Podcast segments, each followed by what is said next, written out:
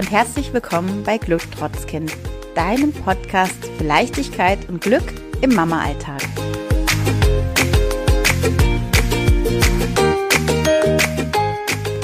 Hallo, schön, dass du da bist und schön, dass du reinhörst bei uns. Heute habe ich ein Interview für dich mitgebracht, ein Interview mit der tollen Simona Wiegand. Simona ist eine ganz normale Mama, hat zwei Mädels ähm, mit einem allerdings sehr geringen Altersunterschied. Und sie erzählt uns im Interview über ihren ähm, Mama-Alltag, aber auch über Höhen und Tiefen, die sie erlebt hat, über ähm, Schuldgefühle ihrem Arbeitgeber gegenüber, über Ängste, Versagensängste ihren Kindern gegenüber. Und sie erzählt auch, warum sie ähm, mit ihrer ganzen Familie nach Brasilien geflogen ist über Weihnachten wünsche dir jetzt ganz viel Spaß beim Interview. Hallo Simona, ich freue mich total, dass wir hier zusammensitzen in dem gemüt in meinem gemütlichen Wohnzimmer. Ähm, draußen hat es minus acht Grad. Also ja. und ich kenne die Simona aus dem Kindergarten. Unsere beiden Mädels, deine erste, meine zweite, sind genau. zusammen im Kindergarten. Und neulich hast du erzählt, ähm, dass ihr in Sao Paulo wart. Und das hat mich so fasziniert, dass ich gedacht habe, dich muss ich interviewen. Mit zwei Kindern da nach Sao Paulo reisen, das fand ich so cool. Da muss, muss ich dich interviewen. Würdest du dich kurz vorstellen? Na klar. Damit Hallo. wir alle wissen, wer du bist. Ja, ich bin die Simona, ich bin 32 Jahre alt, äh, bin die Mutter von zwei kleinen Mädchen. Die Luisa ist dreieinhalb und die Theresa ist ähm, an Silvester zwei geworden. Ja, ich bin gerade noch Hausfrau.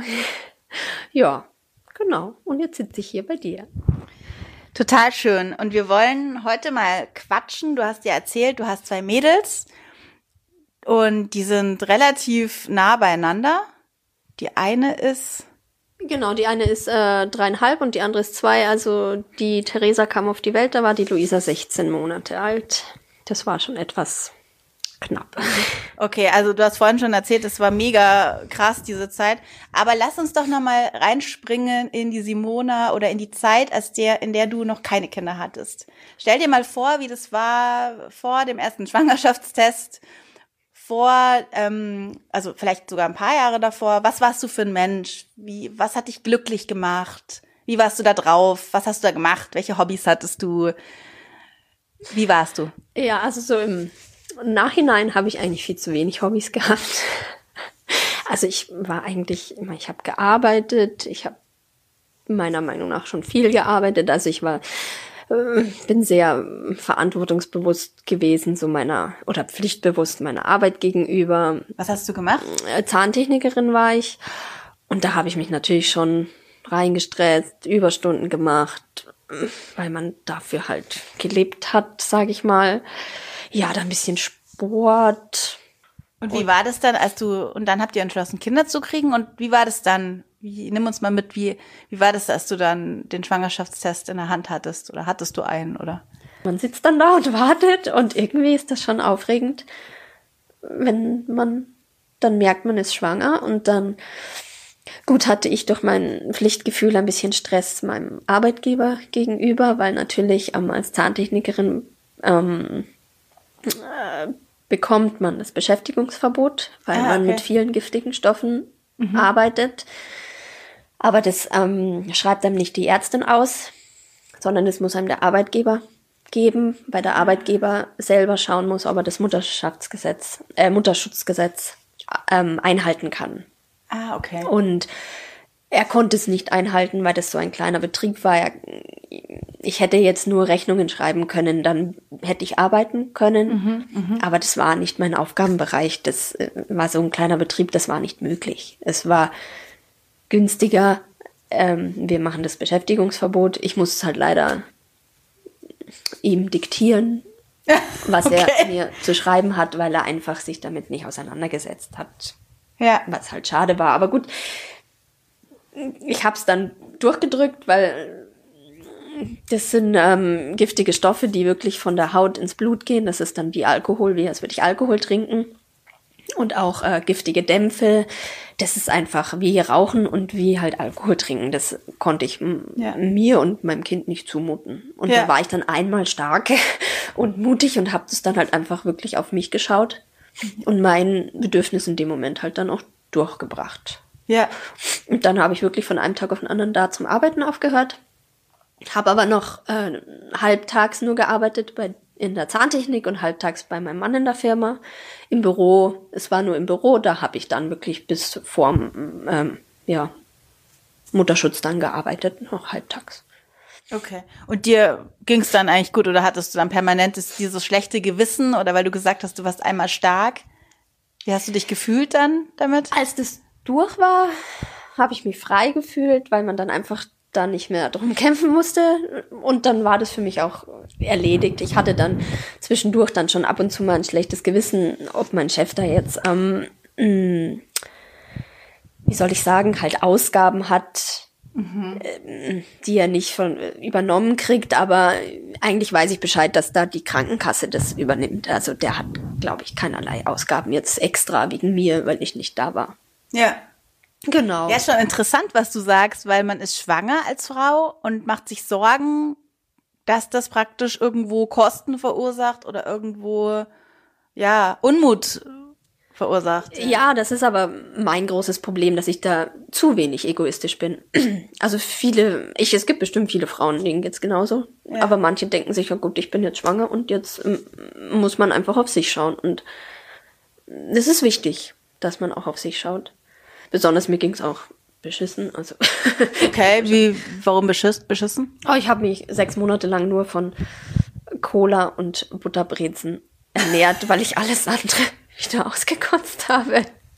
Krass. mhm. Okay. Ja, also das war schon nicht schön. Es ist also wirklich eine Butterbreze und Cola ging am Tag. Wahnsinn. Mhm. Da hatte ich dann auch Angst. Ich habe dann auch immer meine Hebamme gefragt, ob das nicht schädlich fürs Kind ist. Aber sie hat auch gesagt, also die Kinder verwerten das schon richtig und mei, ja. besser als nie. Ist Luisa jetzt auch gern Butterbrezen und trinkt Cola oder hat sich das in Nee, also es hat sich, also Butterbrezen gehen natürlich immer bei beiden Kindern. Aber Cola habe ich ehrlich gesagt aus ihrem Bereich äh, äh, rausgehalten. Aber bestimmt ist vielleicht mal irgendwann die Leidenschaft, wenn sie größer sind, die Cola. Ja, schauen wir mal. Dann ja. bist du schuld. Ja, gut, damit muss ich leben. Quatsch. Jetzt lass uns mal reinspringen, du in die Geburt von der Luisa. Mhm. Wie hast du diese Geburt empfunden und die Zeit danach? Also die Geburt war schon recht anstrengend, die hat sehr lange gedauert, 26 Stunden. War sehr kräftezehrend und ja, aufregend auch. Und natürlich, wenn man nicht weiß, was kommt, das ist immer beim ersten Kind so.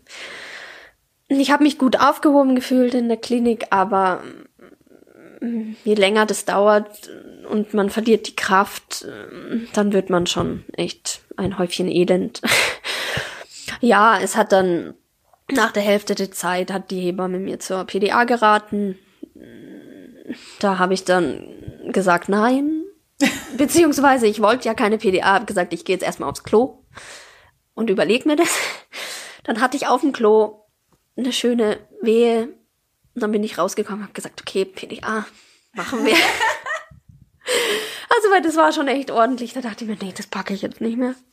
Und dann haben wir eine ähm, PDA gemacht. Ähm, die musste man leider dreimal stechen, weil es irgendwie immer mein Bein äh, ausgeschlagen hat. Also es war ein bisschen seltsam. Ähm, ja, dann hat's geklappt. Ähm, hat aber nicht ganz gewirkt, die PDA. Das heißt nur einseitig und ähm, ich habe die Wehen trotzdem noch gespürt. Und das Problem war einfach, ich war durch. Also es war einfach wirklich, ich hatte keine Kraft mehr. Habe mich von Traubenzucker ernährt und von Cola. Hat mir mein Mann dann immer schön gereicht. Ähm, ja, er war leider etwas eingeschränkt, er war sehr krank. Den Gesichtsausdruck solltet ihr jetzt sehen von der Simone. Ich sag nur Männergrippe.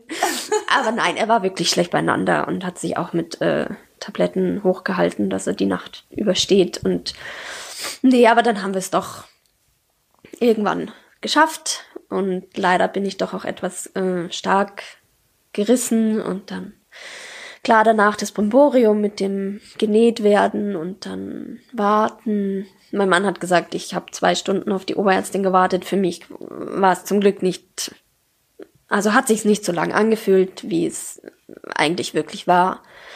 Aber natürlich gibt es nichts Schöneres, dann sein Kind ja, zu sehen endlich. Ja. Und also für mich ist es dann in dem Moment war das auch alles dann vergessen. Ich meine, ich war fertig, aber wenn das Kind da ist, dann ist das alles wunderbar. Beschreib mal, wie war das, als du sie es war einfach abgefahren. Also ich habe wirklich auch gesagt, boah krass. Also ich war wirklich geflasht davon und habe auch, naja, ob ich jetzt, ich weiß Hast du sie nicht. auf der Brust gehabt dann? Ja, oder sie haben sie mir dann wirklich auf die Brust gelegt erstmal. Und dann habe ich mir das erste, was ich gesagt habe, sie hat Haare, weil ich mir Haare gewünscht habe bei dem Kind die ganze Schwangerschaft jeden Tag ein Mantra. Ich will Haare, das Kind soll Haare haben. Und ähm, das war, glaube ich, ungefähr so das Erste, was ich gesagt habe. Sie hat Haare.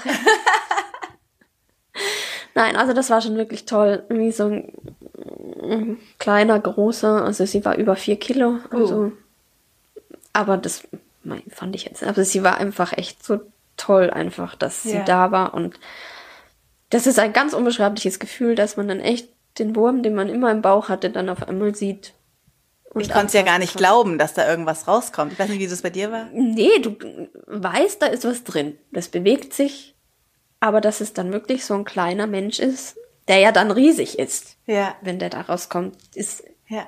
immer wieder unbeschreiblich. Ja. Also es ist wirklich unbeschreiblich. Ja. Und das ist aber ein schönes, also wirklich schön, dann endlich sein Kind in den Arm zu halten und dann gut, dann also auch für die Männer. Also ich finde das auch, es ist so toll. Unbeschreiblich einfach. Die können ja oft erst dann realisieren, gell? Also, weiß nicht, die fühlen das ja nicht die ganze Schwangerschaft, Nein, aber. Das ist auch schade, finde ich, dass die Männer das nicht so miterleben, wie wir das miterleben. Und man kann es, man versucht es zu erklären und sie können ja die Hände auf den Bauch legen, aber diesen ganzen anderen Kram, dass sie einem in die Blase treten oder so, das merken die Männer nicht. Ja. nee, es ist schon was Besonderes und äh, ja, es ist schon schön. Und war es danach auch schön? Wie ging es dann weiter? Wie war der Alltag mit der Luisa? Hast du es dir so vorgestellt? Oder? Ja, also es war schon, das Gestille war ein bisschen anstrengend am Anfang, bis man da sich so reingroovt und die Luisa hatte Bauchweh, also ungefähr Sie hat getrunken und danach hat sie geschrien, dann hat sie wieder getrunken, dann hat sie wieder geschrien. Also ich weiß immer nicht, ob es Hunger oder Bauchweh war. Gerade beim ersten Kind ist man unsicher.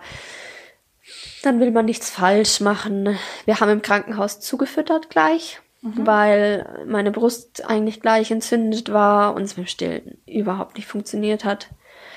Ähm, und dann haben wir zufüttern dürfen, sollen, keine Ahnung. Mhm. Mir war das recht. Ich habe mir da keinen Stress gemacht, dass sie dann irgendwie die Brust nicht mehr nimmt oder ich war einfach froh in dem Moment. Ich habe abgepumpt, ich habe zwischendurch was zugefüttert. Kind war glücklich, ich war glücklich. Ja. Dann ja. musste sie und wir mussten ähm, Flüssigkeit geben, weil sie ähm, Gelbsucht dann hatte. Also wir waren, glaube ich, sechs Tage waren wir im Krankenhaus, weil sie auch einmal eine Nacht über unter dieser äh, Lampe war, UV-Lampe war, mhm. wegen der Gelbsucht. Das war schrecklich, da habe ich geweint. Ich habe sie irgendwie abends um zehn habe ich sie abgegeben in dem Babyzimmer. Dann habe ich, bin ich aufs Zimmer und habe meinen Mann angerufen und geweint und gesagt, oh Gott, oh Gott jetzt ist sie da alleine. Weil der, der ja. dann da so an die Brust halt so Herztöne gemessen und dann kriegt sie so eine Brille auf, halt wegen dieser UV-Lampe oh und oh, also als Mutter, ich habe wirklich, ich habe geflennt, habe meinen Mann angerufen, er ist so, ja, was hast du denn? Leg dich hin und schlaf, wenn das Kind nicht da ist. Äh, oh, ja, unqualifiziert. Ja. Kann keiner, kann keiner verstehen. Gell? Nein, aber ich war, nee. ich habe mich ganz schlecht gefühlt. Also ja, ich hab, ja. bin dann auch einmal um ich sollte dann mal kommen zwischendurch zum Anlegen. Ja. Ähm, oh, das war schrecklich. Also das waren irgendwie sechs Stunden und das war schrecklich für mich. Ja, das kann ich gut verstehen. Ja, also. Aber dann, es musste nur einmal sein. Okay. Also wir waren zwar dann länger wegen am ähm, Bluttest, weil die hat den Testen immer nach zwölf Stunden dann das Blut. Ähm, ja, genau.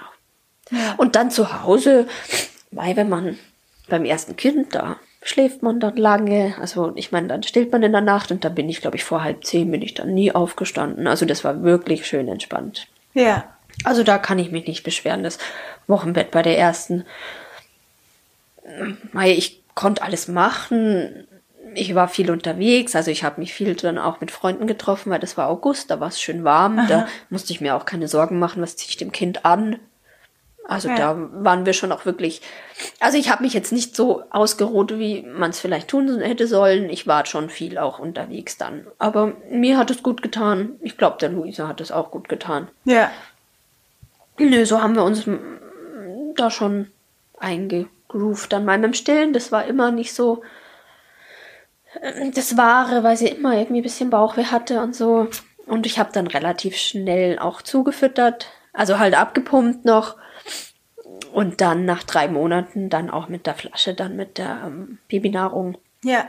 zugefüttert und dann festgestellt, dass sie danach einfach viel zufriedener war nach so ja. einer Flasche und dann ja. habe ich auch abgestellt. Hast kein schlechtes Gewissen gehabt, sondern Zwischendurch Was? hat man dann schon ein schlechtes Gewissen, aber ich habe dann irgendwann mir gesagt, naja, ich habe drei Monate das Beste gegeben. Ja. Und da habe ich mir immer gedacht, besser als gar nicht. Ja. Und ähm, nee, ein schlechtes Gewissen habe ich da nicht mir ging es dann gut damit, dass ich nicht so den Stress hatte nach dem Stillen, wenn sie dann immer. Ich weiß ja auch nicht, was es war. Letztendlich glaube ich immer, die hatte einfach noch Hunger, ja. weil sie nach einer Flasche wirklich zufrieden war. Aber natürlich in dem Moment denkst du, sie hat Bauchweh. Dann denkst du wieder, du hast was Falsches gegessen. Ja, oh, ja, ja. Kenn dieser Stress. Ja, das ja. ist einfach, du, du bist dann da in dieser Spirale, dann bist du verspannt, wenn es wieder ans Stillen geht und trotzdem macht man sich ein schlechtes Gewissen. Es geht eigentlich allen gut. Ja, das ja. frage ich mich immer. Dir geht's auch gut?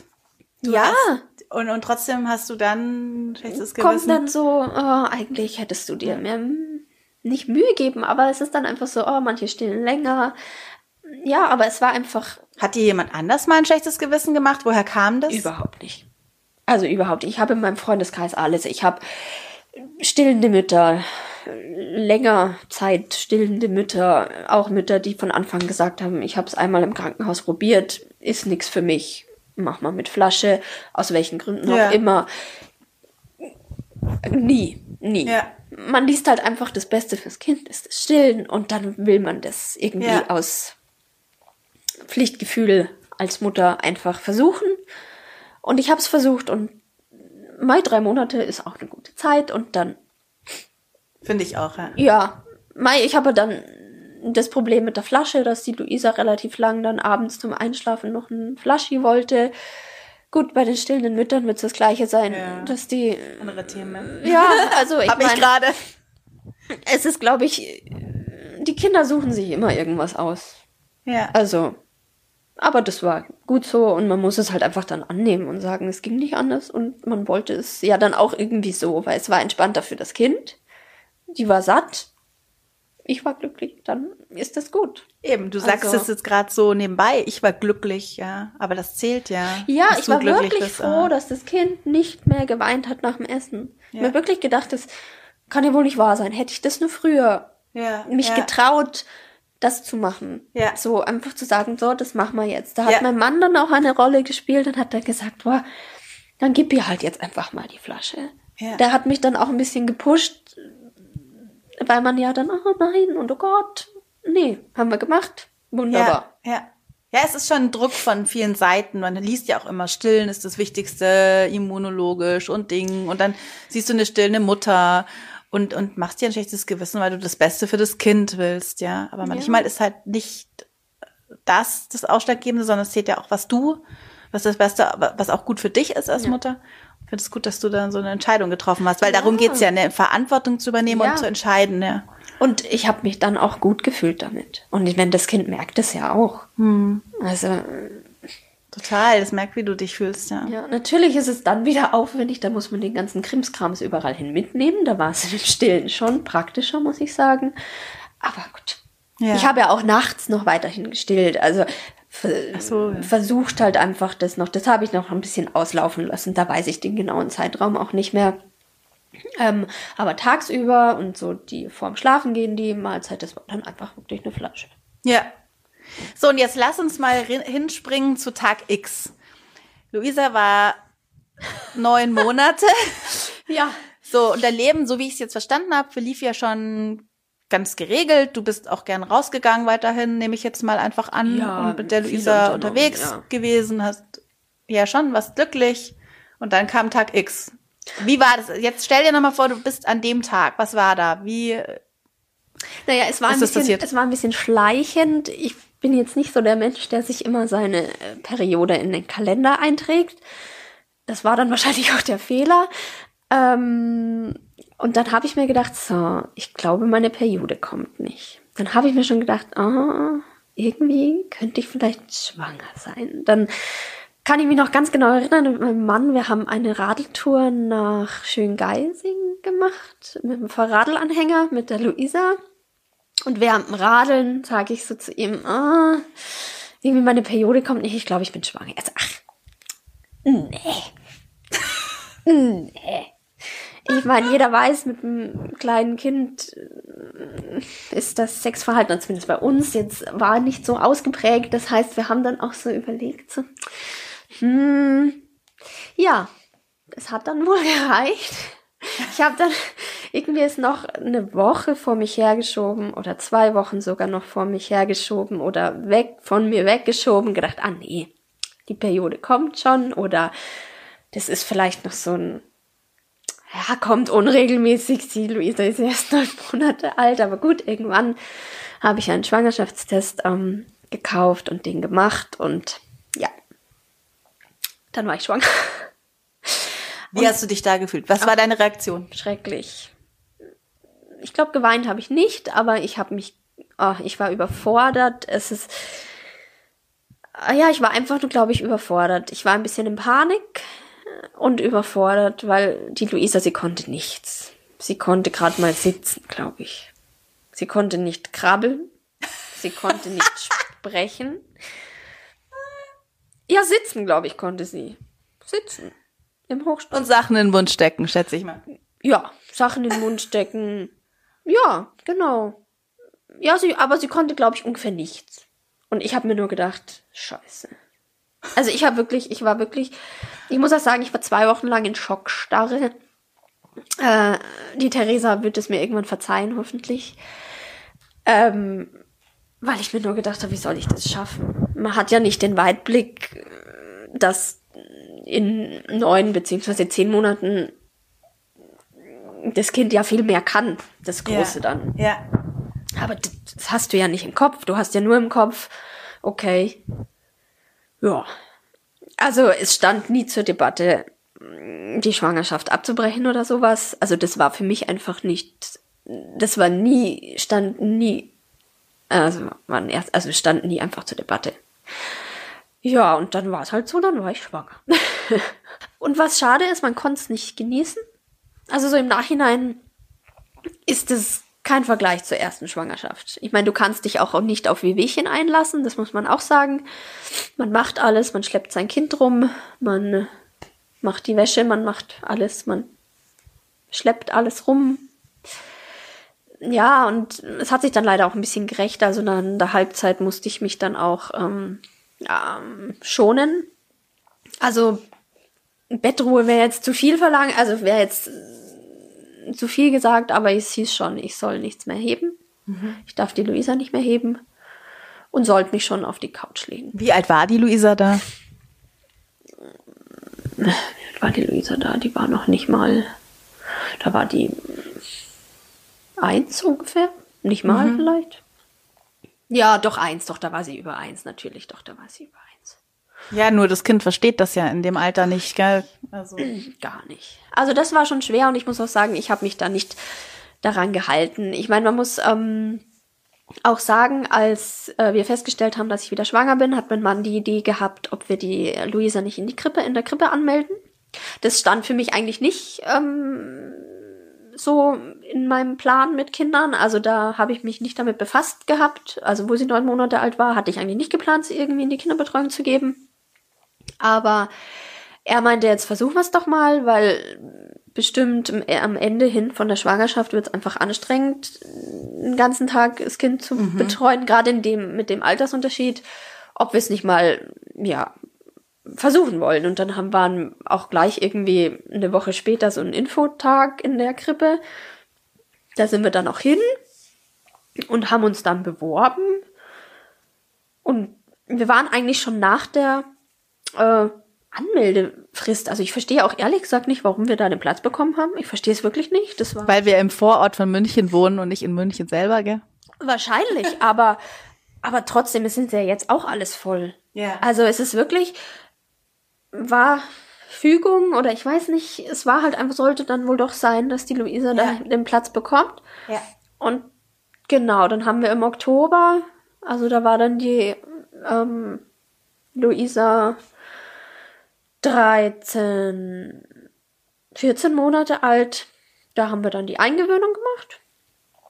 Und dann hatte ich nämlich dann wenigstens am Endspurt, wo ich mich schonen sollte, wenigstens ähm, die Krippe als ja. Backup. Einfach, dass ich wenigstens die Hälfte vom Tag ähm, mich ausruhen konnte.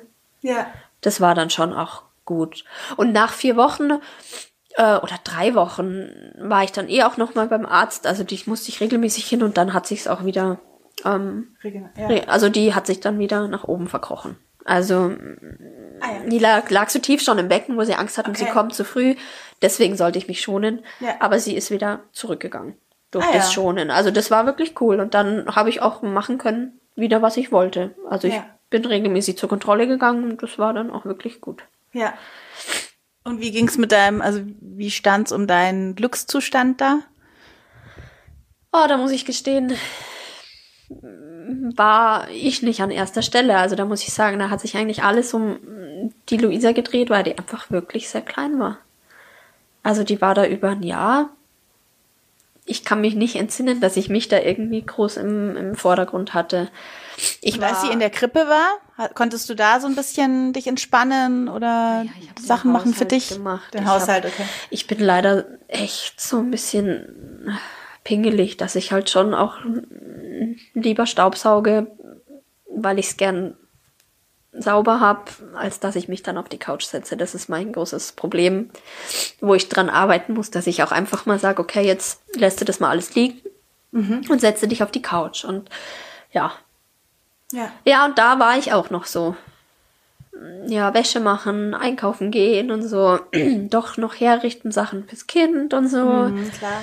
Ich hatte ja noch viel von der Luisa, beziehungsweise viele Freunde und Familie, die halt auch dann schon Kinder haben, wo man das alles wieder bekommen hat.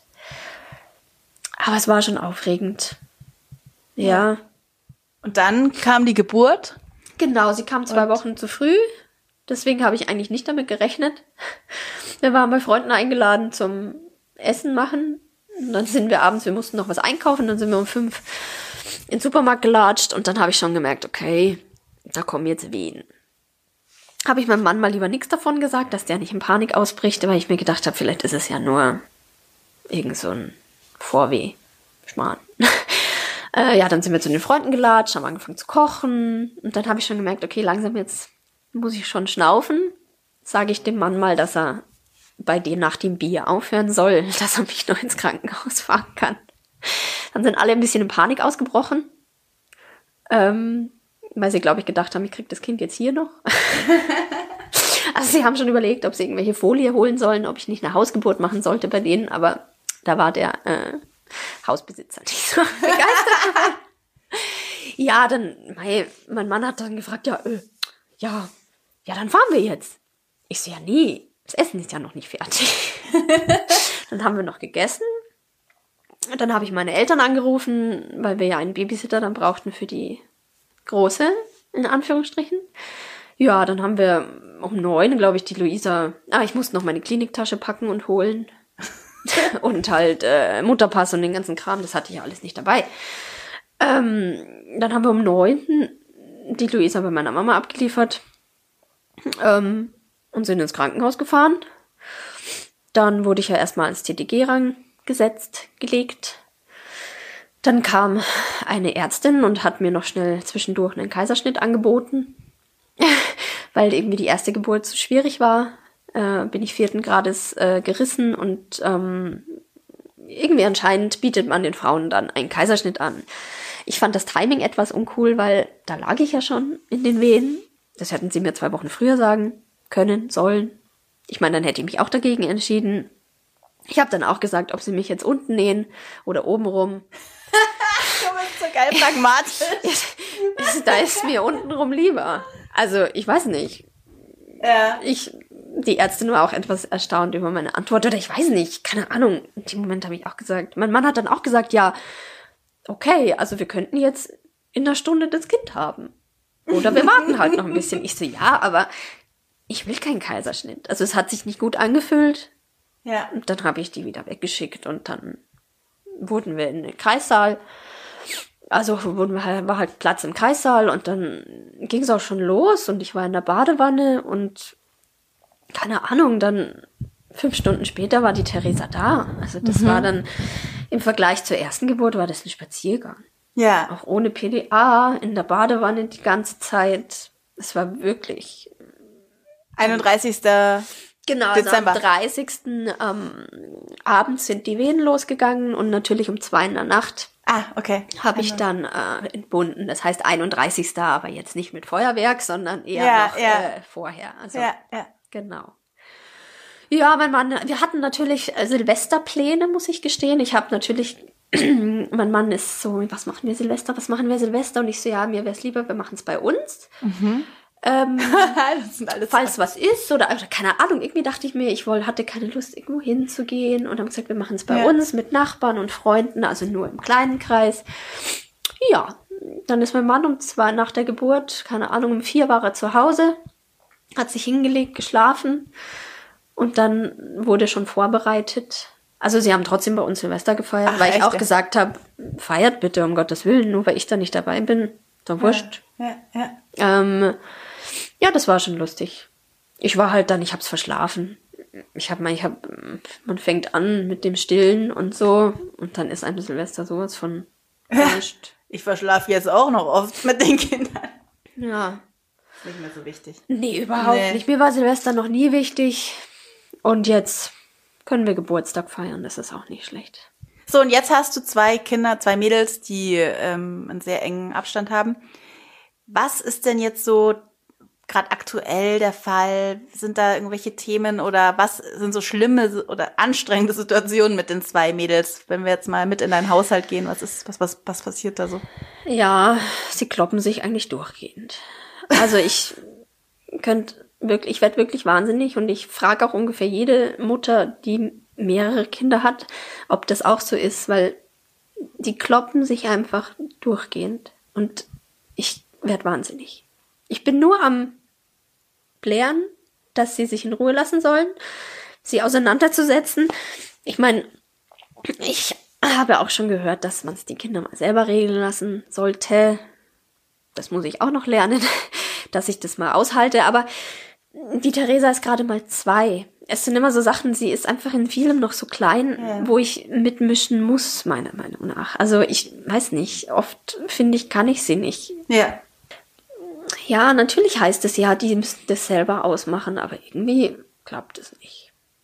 Hast du irgendwann mal so eine zehn, zehn Sekunden oder eine Minute für dich oder wie sieht dein, an was für Dingen freust du dich jetzt gerade noch? Ja. Nein, um Gottes Willen, sie sind auch so süß miteinander. Sie, ja. die Große bringt der Kleinen was, die Kleine, wenn die Große sich wehtut, kommt das Erste, was kommt, das Ei, Ei und die sind auch so oft so süß miteinander, um Gottes Willen. Ich liebe ja. meine Kinder über alles und die sind auch so nett miteinander. Aber oft kloppen sie sich halt und dann muss man ein bisschen wahnsinnig werden. Aber ich habe auch äh, jetzt noch Zeit für mich. Ich bin jetzt Hausfrau, also beide Kinder sind in der Kinderbetreuung. Die Theresa ist jetzt auch mit der Eingewöhnung fertig mhm. in der Krippe. Ähm, ich habe den Vormittag für mich und für den Haushalt gerade noch.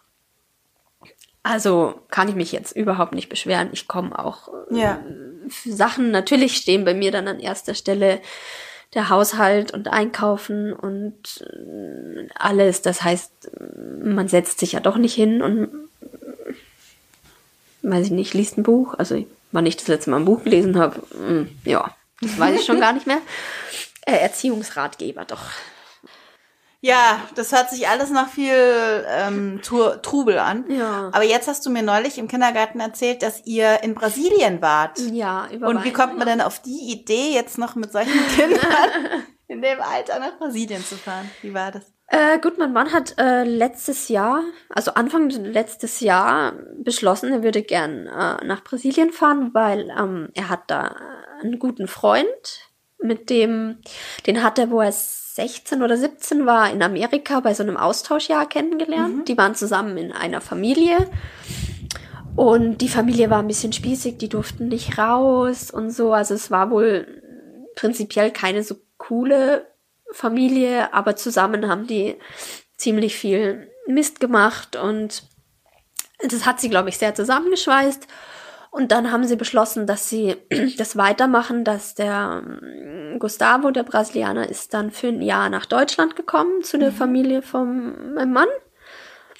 Und im Gegenzug ist mein Mann dann ähm, neun oder zehn Monate nach Brasilien gegangen zu der Familie. Mhm. Also danach dann, also die waren dann immer zusammen, sage ich mal. Yeah. Und die Freundschaft, die hält jetzt schon über 15 Jahre, wenn man das so, ja, über 15 Jahre. Und mein Mann war bestimmt schon zehnmal da in okay. Brasilien. Wow. Ja, der war auch vorletztes Jahr ähm, alleine im, ähm, der Gustavo hat einen Sohn bekommen und ähm, zur Geburt ähm, hat mein Mann die in Brasilien eben besucht. Mhm, also die Theresa war dann natürlich, äh, hm, die war da erst fünf Monate alt, da habe ich gesagt, da fahre ich ganz sicher nicht mit. Und dann ist er alleine halt eine Männerwoche haben sie halt yeah. gemacht. Und yeah. hat ihn halt überrascht. Und dann ähm, hat äh, ist mein Mann auch der ähm, Taufpate ähm, von Ach, dem.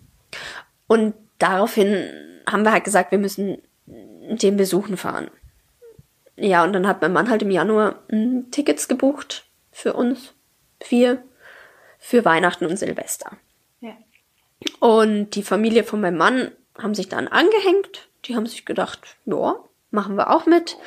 Die waren dann davor noch in Argentinien und dann haben wir uns am 23. alle bei denen im Strandhaus äh, getroffen. Das war dann schon schön. So, es war zwar seltsames Weihnachten bei über 30 Grad und ohne Koffer, weil unsere Koffer nicht mitgegangen sind im Flieger. Ja, das habe ich auch noch nie erlebt. Und dann mit Kindern und mit den Weihnachtsgeschenken im Koffer. Das äh, hat mich, mir dann auch ein paar Nerven gekostet. Aber gut, wir haben dann das Beste daraus gemacht, mhm. haben die Bescherung vertagt. Einfach mit den kleinen Kindern war das ja noch alles möglich. Ja. Und ja, es war schon aufregend, aber es war lang nicht so stressig, der Flug, wie ich gedacht habe. Mhm. Also zwischendurch dieses von Gate zu Gate hetzen und ähm, äh, wieder im Flugzeug sitzen und warten, bis es startet. Das war anstrengender als dieser Langstreckenflug. Also ja. wir hatten ja drei Flüge, mhm. also München, ja, Frankfurt, ja. Frankfurt, Sao Paulo und dann noch mal weiter. Also wir waren in, ein bisschen weiter weg von Sao Paulo, da mussten wir dann noch mal fliegen. Also diese kleinen Flüge, die waren anstrengender, weil die Kinder dann einfach schon genervt waren. Ja. Ähm, als der Langstreckenflug. Wir hatten ähm, die Kinder haben wir hingelegt. Ihr habt da so coole Koffer gekauft. Ja, muss man jetzt Schleichwerbung machen. also so Chat Kids Box heißt es, die kann man so als äh, Sitzverlängerung ja, hinbauen. Cool. Und dann können die Kinder wenigstens in größere Kinder in Embryostellung oder einfach, dass die Füße halt hochgelagert ja, sind. Ja, ja. Konnten die dann echt gut schlafen und die haben acht Stunden geschlafen. Toll. Die Kinder. Also Wenigstens das war das, super. ja, ich konnte nicht schlafen. Aber Hauptsache, die Kinder sind dann einigermaßen ausgeruht. Ja, ja. Und das war also der Langstreckenflug, war das Beste. Also der ja. war wirklich total entspannt. Wirklich. Also. Toll. Ja. Und so, Mai, wir haben viel erlebt. Also wir haben jetzt keine Rundreise gemacht. Wir waren zwei Wochen in dem Strandhaus. Das war direkt am Strand. Das war mega. Toll, Wahnsinn. Es war wirklich Ich bin toll. neidisch. Ja, mit Pool und allem. Also es war wirklich toll. Und dann waren wir noch drei Tage in so einem Familienhotel in den Bergen. Da haben sich die Kinder leider einen Parasiten eingefangen durch den Sand im Sandkasten. Im Sandkasten, wohlgemerkt. gell? zwei Nicht Wochen, Strand, nee, ja. zwei Wochen lang war nix. Und dann im Sandkasten. Ja, damit haben wir immer noch zu kämpfen, leider. Was ist das genau? Äh, Lava migrans heißt das. Das ist so eine kleine Larve, die sich ähm, innerhalb von Minuten wohl, wenn man im Sand ist, in dem befallenen Sand ist, ähm, durch die Haut bohrt und daran seine Wege zieht. Also es sieht dann aus wie so kleine Serpentinen. Ähm, der Mensch ist ein Fehlwirt, das heißt, die sterben nach zwei bis drei Wochen.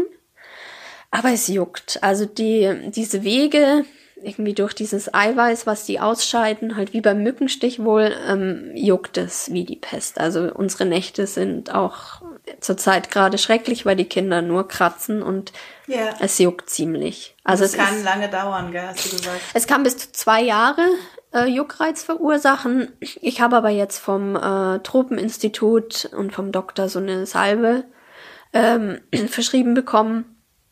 Äh, das ist so, ja, das sind geriebene Wurmtabletten in Vaseline, Ah, okay. weil die äh, kleinen Kinder noch keine Wurmtabletten nehmen dürfen, erst ab sechs Jahren. Ja, und jetzt schmieren wir fleißig dreimal am Tag und nehmen äh, Cetirizin als also Antiallergikum gegens Jucken. Und dann ist das schon einigermaßen aushaltbar. Okay. Aber ich glaube, es ist jetzt Endspurt. Ja, du beschreibst die Zeit so schön und jetzt habt ihr aber diesen Hautmaulwurf mitgebracht. Würdest du trotzdem wieder so eine Fernreise machen mit den Kindern? Jetzt erstmal nicht. Also, das Problem ist, ich bin gern daheim. Ich bin nicht die treibende Kraft bei sowas. Ähm, Mein Mann sagt dann eher, komm, wir fahren, zack, bumm, ich habe gebucht. Ich kann mich da, ähm, ja, ich, er muss mich zu meinem Glück dann zwingen, sagen wir es so. Ja. Ich denke, wenn die Kinder ein bisschen größer sind, dann glaube ich, ja, wieder. Aber sie sind schon noch recht klein. Gerade die Theresa dann mit dem Flieger, mit dem Sitzen bleiben. Also das war das Schlimmste, dass sie angeschnallt sitzen bleibt. Ja, ja, ja. Also das war wirklich das Schlimmste. Also das war nicht schön. Das war der Stress. Also du bist froh, wieder hier zu sein erstmal Ja. und dann. Auch, obwohl es hier minus acht Grad hat und man dann schon wieder erkältet ist, ähm, bin ich sehr froh, wieder zu Hause zu sein. Also ich bin gern zu Hause. Aber es war auch eine schöne Erfahrung und für die Kinder war es auch schön. Obwohl es den Kindern wahrscheinlich wurscht ist, wo man ist. Ja. Mein Mann sagt immer, ähm, die Kinder sind dann glücklich, wenn wir als Eltern glücklich sind. Ja. Stimmst du dem überein oder? Ja, ich glaube schon. Obwohl, ich finde, auch Kinder können sich manchmal schon auch ein bisschen abgrenzen und äh, glücklich sein mit Situationen oder gegebenen Gegebenheiten, weil ich war zwischendurch nicht glücklich, Koffer waren nicht da, ich musste einen brasilianischen Bikini anziehen. Ein Tanga. Ein Tanga-Bikini, das ist als prüde Deutsche etwas äh, gut. Wenn es alle anhaben, war es dann auch nicht so schlimm, aber das war meine ach, schrecklichste Vorstellung überhaupt. Ähm, und mit den Geschenken, mit dem Weihnachten war ich zwischendurch nicht glücklich. Und die Ja. Kinder waren wirklich glücklich. Also Ja. die Kinder, denen hat's da gefallen. Und mm, ja, aber prinzipiell natürlich äh, ist es, wenn wir glücklich sind, die Kinder natürlich auch Ja. glücklich. Das stimmt schon. Jetzt habe ich noch abschließend drei Fragen an dich, beziehungsweise ähm, eine Frage, ähm, auf die du vielleicht drei Tipps geben kannst. Und zwar, was sind deine drei Top-Tipps, um Glück trotz Kind zu erfahren? Ja, ich lerne es jetzt gerade auch selber erst für mich, ähm, dass man wieder mehr auf sich selber schaut. Dass man zumindest die Bedürfnisse von sich und den Kindern gleichstellt. Weil ich war lang so, dass die Kinder an erster Stelle stehen und ich hinten runtergefallen bin und es tut einfach nicht gut. Ich habe gemerkt, ich bin dann ausgelaugt und ich bin dann schneller wütend geworden. Einfach wenn man, ja, dann merkt man einfach, man ist nicht mehr äh, sich selbst, also wenn man nicht mehr sich selbst ist, dann Ja. kann man, finde ich, auch nicht mehr die Kinder so gut handeln. Also handeln ist jetzt ein blödes Wort, aber dann kann man mit den Kindern nicht mehr gut äh, umgehen, finde mhm. ich. Und jetzt habe ich für mich auch beschlossen, ich schaue jetzt auch ein bisschen halt wieder auf mich selber oder zumindest die Bedürfnisse gleichstellen und nicht gleich hüpfen, wenn die Kinder ja. schreien. Ich meine, meine Kinder sind jetzt zwei und dreieinhalb, die können auch mal zwei Minuten auf ihr Toastbrot ja. warten, wenn ich gerade auf dem Klo sitze. Also ja. ich sage jetzt nicht bei Neugeborenen, dass man da gleich springt, ist ja auch irgendwie natürlich. Also das versuche ich selber gerade. Finde ich, sollte man schauen. Mhm. Ähm, ja, dann Gespräche mit anderen Gleichgesinnten finde ich immer gut. Ich fühle mich danach wirklich immer gut. Ja. Also es ist wirklich egal. Ich will jetzt nicht sagen, dass man jetzt mit jemandem spricht und sich nur die schlechten Sachen von dem anhört, um dann denken, oh, so schlimm geht's mir gar nicht, sondern einfach nur, man erzählt bisschen was von sich, man hört sich äh, vielleicht gute oder schlechte Dinge von anderen einfach an. Einfach dieser Austausch finde ja. ich persönlich wichtig, Sozialkontakt. Also es ist halt einfach schön, mit anderen Leuten darüber zu sprechen, wie es einem gerade geht. Und dann fühlt man sich danach einfach immer gut. Ja. Also ja. geht mir zumindest so. Das finde ich echt schön. Und ähm, durchatmen, habe ich auch festgestellt, hilft manchmal auch gut. In einer Situation, dass man erstmal, vielleicht bevor man laut wird oder so durchatmet und bei sich selber bleibt. Weil sonst, ja, dann muss man nicht vielleicht manchmal nicht gleich so laut werden oder immer bei sich bleiben und erstmal durchatmen. Und falls doch mal nicht so was läuft, wie man sich's vorgestellt hat, sich auch nicht ähm, geißeln danach. Ich meine, das habe ich auch lang gemacht, dass ich dann, oh, warum bist du da jetzt, warum hast du da jetzt geschimpft und so. Es ist einfach so in dem Moment und man kann auch mal als Mutter oder ja. lauter werden und muss nicht dann gleich sich denken, man ist die schlechteste Mutter der Welt. Es ja. ist dann einfach so und abgehakt und weitermachen. Cool. Tausend Dank, dass du heute hier warst oder hier bist, Simona. Vielen Dank, dass du so offen gesprochen hast über dein Leben, über die ganzen Themen, weil ich sehe es genauso. Ich glaube, viele Mütter ähm, freuen sich, wenn sie Geschichten von normalen Müttern hören, dass es denen auch so geht. Und ja, vielen Dank dafür.